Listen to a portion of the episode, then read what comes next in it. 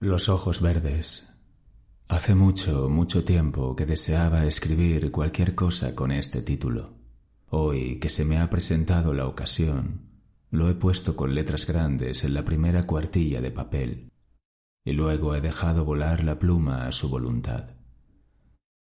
Yo creo que he visto unos ojos como los que he pintado en esta leyenda. No sé si en sueños, pero yo los he visto. No los podré describir tal como ellos eran, luminosos, transparentes, como las gotas de la lluvia que se resbalan sobre las hojas de los árboles después de una tempestad de verano. De todos modos, cuento con la imaginación de mis lectores para que comprendan este boceto de un cuadro que pintaré algún día.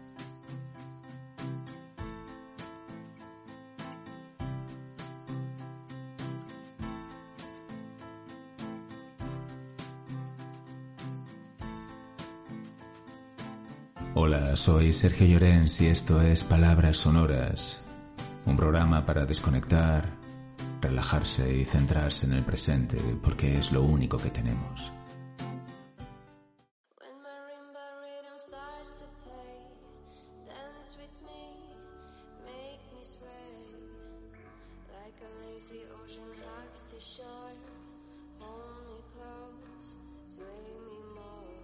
Herido va el ciervo, herido va, no hay duda. Se ve la sangre entre las tarzas del monte, y al saltar uno de esos arbustos le han fallado las patas.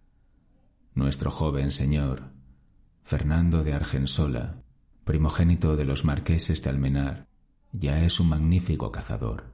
En cuarenta años de Montero no he visto mejor disparo. Pero, por santuario, patrón de Soria, cortadle el paso por esos árboles, azuzad los perros, soplad con fuerza las trompas y espolead los caballos. ¿No veis que se dirige hacia la fuente de los álamos? Y si entra en ese camino antes de morir, podemos darlo por perdido. Un grupo de hombres, caballos y perros se dirigió al lugar que Íñigo, el montero de los marqueses de Almenar, señaló como el más adecuado para cortarle el paso al animal.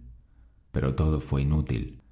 Cuando el más ágil de los perros llegó agotado a ese lugar, ya el ciervo, rápido como una flecha, se perdía entre los matorrales de un camino que conducía a la fuente de los álamos.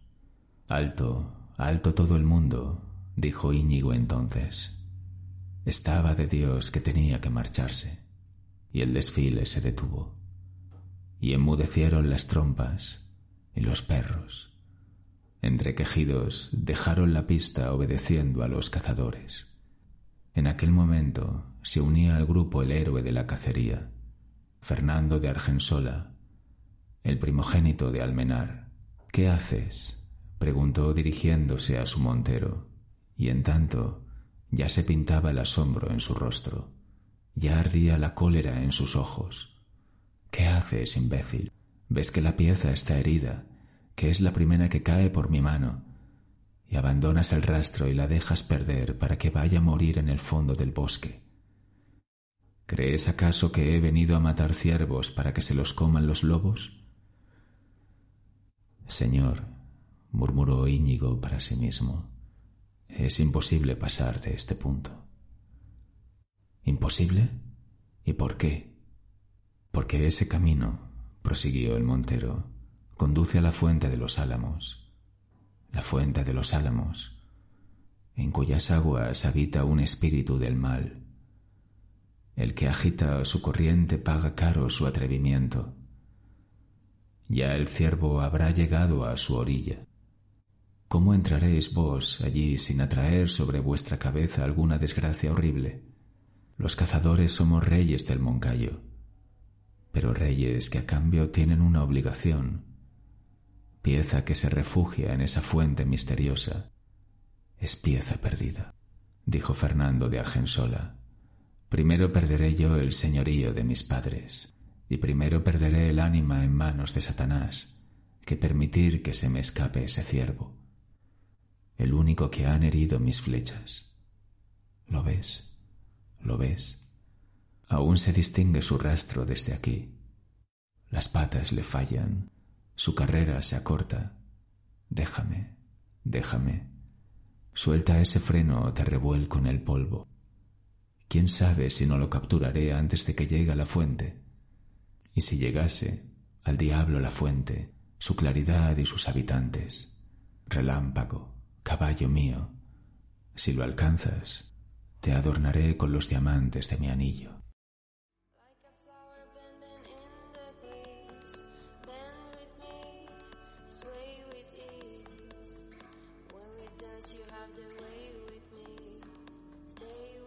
Caballo y jinete partieron como un huracán. Íñigo los siguió con la vista hasta que se perdieron entre los árboles. Después miró a su alrededor. Todos, como él, permanecieron inmóviles y tristes. El montero por fin dijo Señores, vosotros lo habéis visto, me he expuesto a morir entre los pies de su caballo por detenerle. Yo he cumplido con mi deber. Con el diablo no sirven valentías. Hasta aquí llega el montero con su ballesta. De aquí en adelante haría falta la protección del capellán.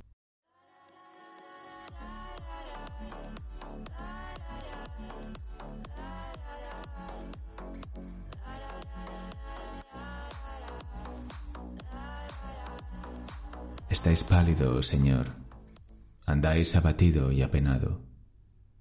¿Qué os sucede? Desde el día funesto en que llegasteis a la fuente de los álamos persiguiendo el ciervo herido, diríase que una mala bruja os ha encanijado con sus hechizos.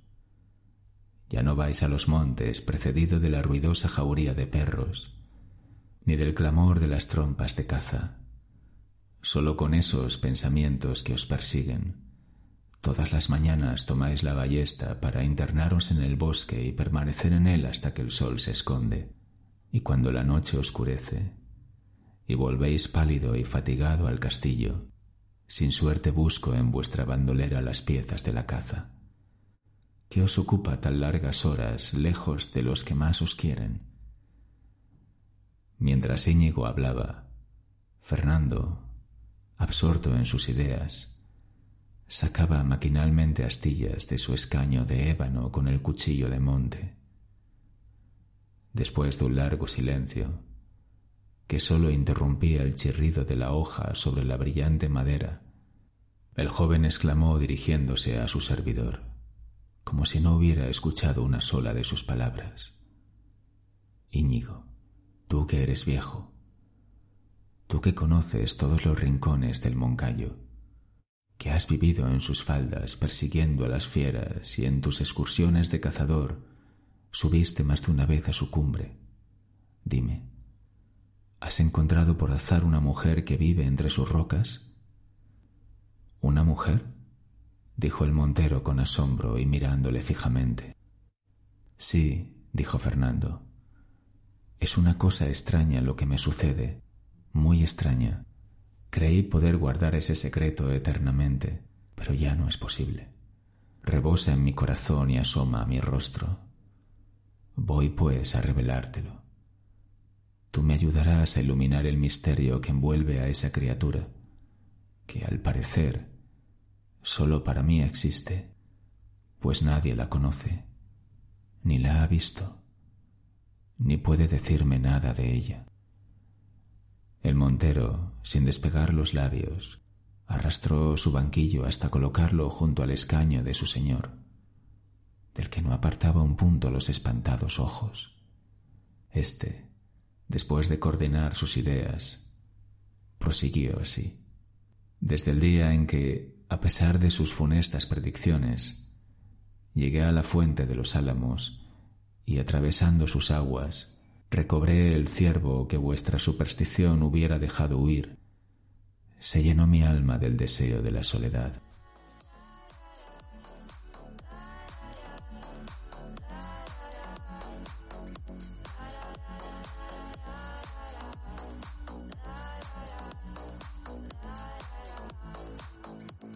Tú no conoces aquel sitio, continuó Fernando. Mira, la fuente nace escondida de una roca y cae resbalándose gota a gota entre las verdes y flotantes hojas de las plantas que crecen al borde de su cuna. Las gotas brillan como puntos de oro y suenan como notas musicales. Y susurrando, con un ruido semejante al de las abejas en torno de las flores, se alejan entre las arenas y saltan y huyen y corren, unas veces con risa, otras con suspiros, hasta caer en un lago. En el lago caen con un rumor indescriptible, lamentos, palabras, nombres, cantares. Yo no sé lo que he oído en aquel rumor cuando me he sentado solo y febril sobre la piedra a cuyos pies saltan las aguas de la fuente misteriosa para estancarse en una balsa profunda, cuya inmóvil superficie apenas mueve el viento de la tarde. Todo es allí grande. La soledad, con sus mil rumores desconocidos, vive en aquellos lugares y llena el espíritu de melancolía. En las plateadas hojas de los álamos, en los huecos de las peñas, en las ondas del agua parece que nos hablan los invisibles espíritus de la naturaleza, que reconocen un hermano en el inmortal espíritu del hombre. Cuando al comenzar la mañana me veías tomar la ballesta y dirigirme al monte, no era para perderme entre sus matorrales siguiendo la caza, no. Iba a sentarme al borde de la fuente, a buscar en sus ondas, no sé qué, una locura. El día en que salté sobre ella con mi caballo relámpago creí haber visto brillar en su fondo una cosa extraña, muy extraña, los ojos de una mujer.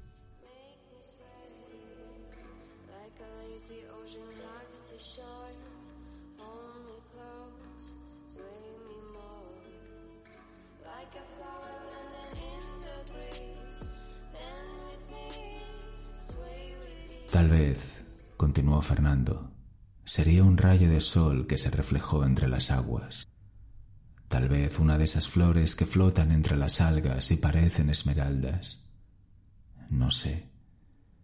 Yo creí ver una mirada que se clavó en la mía, una mirada que encendió en mi pecho un deseo absurdo, irrealizable, el de encontrar una persona con unos ojos como aquellos. En su busca fui un día y otro a aquel sitio. Por último, una tarde, yo me creí juguete de un sueño. Pero no, no es verdad.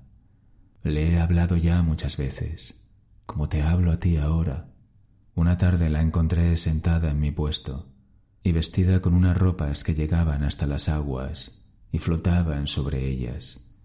Una mujer hermosa sobre toda alabanza sus cabellos eran como el oro, sus pestañas brillaban como hilos de luz, y entre las pestañas volteaban inquietas unas pupilas que yo había visto. Sí, porque los ojos de aquella mujer eran de un color imposible, unos ojos verdes, dijo Íñigo con un acento de profundo terror, incorporándose de un salto en su asiento.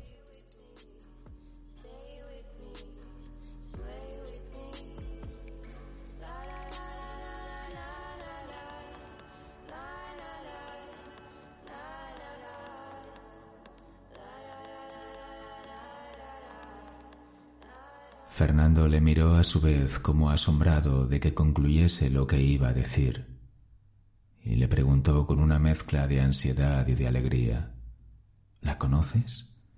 Oh, no, dijo el montero, líbreme Dios de conocerla. Pero mis padres, al prohibirme llegar hasta esos lugares, me dijeron mil veces que el espíritu, demonio o mujer que habita en esas aguas, tiene los ojos de ese color. Yo os ordeno, por lo que más améis en la tierra, que no volváis a la fuente de los álamos. Un día u otro os alcanzará su venganza, y muriendo, pagaréis el delito de haber removido sus ondas. Por lo que más amo, murmuró Fernando de Argensola con una triste sonrisa. Sí, prosiguió Íñigo, por vuestros padres, por vuestros familiares, por las lágrimas de las que el cielo destina para vuestra esposa, por las de un servidor que os ha visto nacer. ¿Sabes tú lo que más amo en este mundo? le dijo Fernando. ¿Sabes tú por qué daría yo el amor de mi padre, los besos de la que me dio la vida, y todo el cariño que puedan atesorar todas las mujeres de la tierra? Por una mirada, por una sola mirada de esos ojos. ¿Cómo podría yo dejar de buscarlos? Dijo Fernando estas palabras con tal acento que la lágrima que temblaba en los párpados de Íñigo se resbaló silenciosa por su mejilla, mientras dijo con una voz sombría, Cúmplase la voluntad del cielo.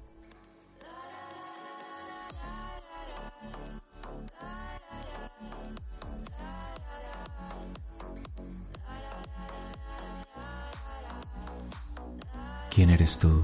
preguntó Fernando. ¿Cuál es tu patria? ¿En dónde habitas? Yo vengo un día y otro en tu búsqueda, y ni veo el caballo que te trae a estos lugares, ni a los servidores que conducen tu carruaje. Rompe de una vez el misterio en que te envuelves. Yo te amo, y noble o villana, seré tuyo, tuyo siempre. El sol se había escondido tras la cumbre de la montaña. Las sombras bajaban a grandes pasos por su falda. La brisa sonaba entre los álamos de la fuente. Y la niebla, elevándose poco a poco de la superficie del lago, comenzaba a envolver las rocas de sus orillas. Junto a las aguas, sobre una de esas rocas, Fernando de Argensola, de rodillas a los pies de la bella misteriosa, procuraba sin éxito arrancarle el secreto de su existencia. Ella era hermosa, hermosa y pálida como una estatua de alabastro. Uno de sus rizos caía sobre sus hombros, deslizándose entre los pliegues del velo, como un rayo de sol que atraviesa las nubes, y en el cerco de sus pestañas rubias brillaban sus pupilas como dos esmeraldas sujetas en una joya de oro. Cuando el joven acabó de hablarle, sus labios se movieron como para pronunciar algunas palabras, pero sólo exhalaron un suspiro, un suspiro débil, doliente, como el de la ligera brisa entre los juncos.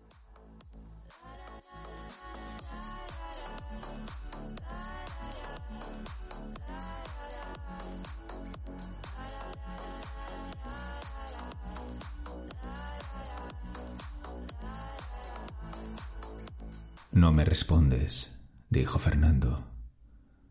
¿Querrás que crea lo que me han dicho de ti? Oh, no. Háblame. Yo quiero saber si me amas. Yo quiero saber si puedo amarte. Si eres una mujer. O un demonio, dijo la joven. ¿Y si lo soy? Fernando de Argensola dudó un instante. Un sudor frío corrió por todo su cuerpo. Sus pupilas se agrandaron al fijarse con más intensidad en las de aquella mujer. Y fascinado por su brillo fosfórico, demente casi, dijo en un arrebato de amor, Si lo eres, te amaré como te amo ahora, como es mi destino amarte, hasta más allá de esta vida si hay algo más allá de ella. Fernando, dijo ella, yo te amo más aún que tú me amas.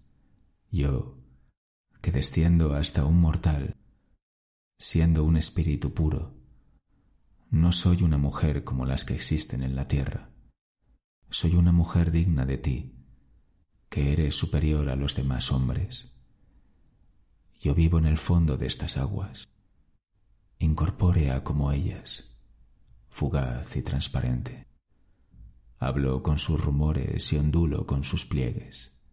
Yo no castigo al que se atreve a turbar la fuente donde vivo. Antes le premio con mi amor, como un mortal superior a las supersticiones de la gente inculta. como un amante capaz de comprender mi cariño extraño y misterioso.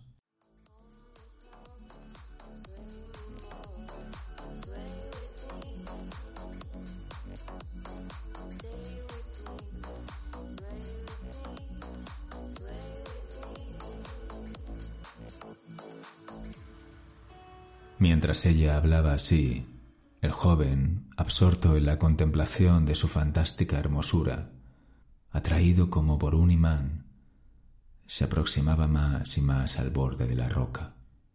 La mujer de los ojos verdes continuó hablando. ¿Ves? ¿Ves el limpio fondo de este lago? ¿Ves esas plantas de largas y verdes hojas que se agitan en su fondo? Ellas nos darán una cama de esmeraldas y corales y yo, yo te daré una felicidad sin nombre, esa felicidad que has soñado en tus horas de delirio y que no puede ofrecerte nadie. Ven, la niebla del lago flota sobre nuestras frentes, las ondas nos llaman con sus voces incomprensibles, el viento canta entre los álamos sus himnos de amor. Ven, ven.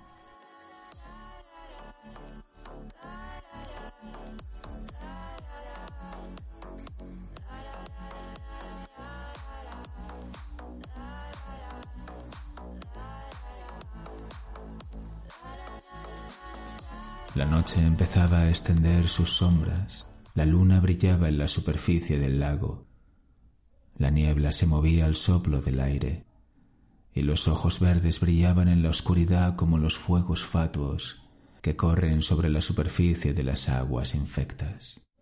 Ven, ven. Esas palabras tumbaban en los oídos de Fernando de Argensola como un encantamiento. Ven, y la mujer misteriosa le llamaba al borde del abismo, donde estaba suspendida, y parecía ofrecerle un beso. Un beso. Fernando dio un paso hacia ella, otro, y sintió unos brazos delgados y flexibles que se anudaban a su cuello y una sensación fría en sus labios ardorosos. Un beso de nieve. Y vaciló y perdió pie y cayó al agua con un rumor sordo y mortal. Las aguas saltaron en chispas de luz y se cerraron sobre su cuerpo, y sus círculos de plata fueron ensanchándose, ensanchándose hasta morir en las orillas.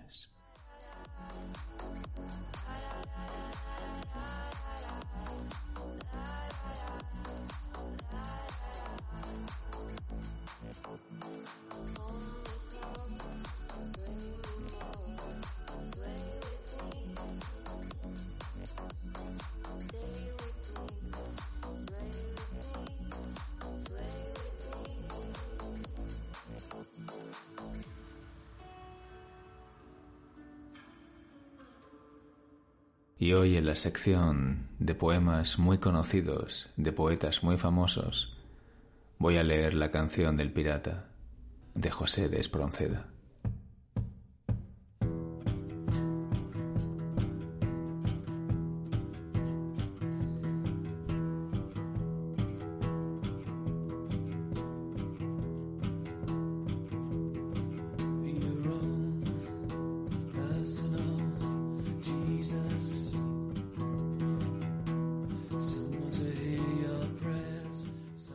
Cañones por banda, viento en popa toda vela, no corta el mar sino vuela, un velero bergantín. Baja el pirata que llaman por su bravura el temido, en todo mar conocido del uno al otro confín. La luna en el mar riela, en la lona gime el viento y alza en blando movimiento olas de plata y azul, y va el capitán pirata cantando alegre en la popa hacia un lado, al otro Europa, y allá a su frente, Estambul. Navega, velero mío, sin temor, que ni enemigo navío, ni tormenta, ni bonanza, tu rumbo a torcer alcanza, ni a sujetar tu valor. Veinte presas hemos hecho a despecho del inglés, y han rendido sus pendones cien naciones a mis pies. Que es mi barco mi tesoro, que es mi Dios la libertad, mi ley, la fuerza y el viento, mi única patria, la mar.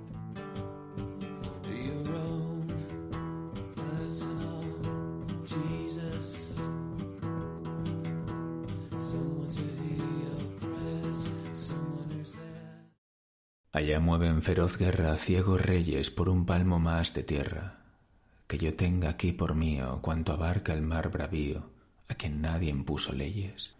Y no hay playa, sea cualquiera, ni bandera de esplendor, que no sienta mi derecho y de pecho a mi valor, que es mi barco mi tesoro, que es mi Dios la libertad, mi ley, la fuerza y el viento, mi única patria, la mar. A la voz de barco viene, es de ver cómo vira y se previene a todo trapo a escapar, que yo soy el rey del mar y mi furia es de temer. En las presas yo divido lo cogido por igual, solo quiero por riqueza la belleza sin rival.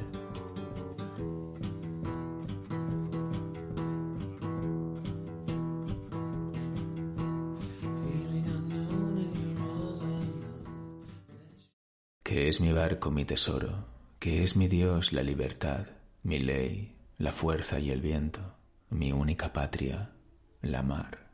Sentenciado estoy a muerte, yo me río, no me abandone la suerte, y al mismo que me condena, colgaré de alguna antena quizá en su propio navío, y si caigo, ¿qué es la vida? Por perdida ya la di, cuando el yugo de un esclavo como un bravo sacudí, que es mi barco mi tesoro, que es mi Dios la libertad, mi ley, la fuerza y el viento, mi única patria, la mar. Son mi música mejor aquilones, el estrépito y temblor de los cables sacudidos, del negro mar los bramidos y el rugir de mis cañones, y del trueno al sol violento, y del viento al rebramar. Yo me duermo sosegado, arrullado por el mar que es mi barco mi tesoro, que es mi Dios la libertad, mi ley, la fuerza y el viento, mi única patria, la mar.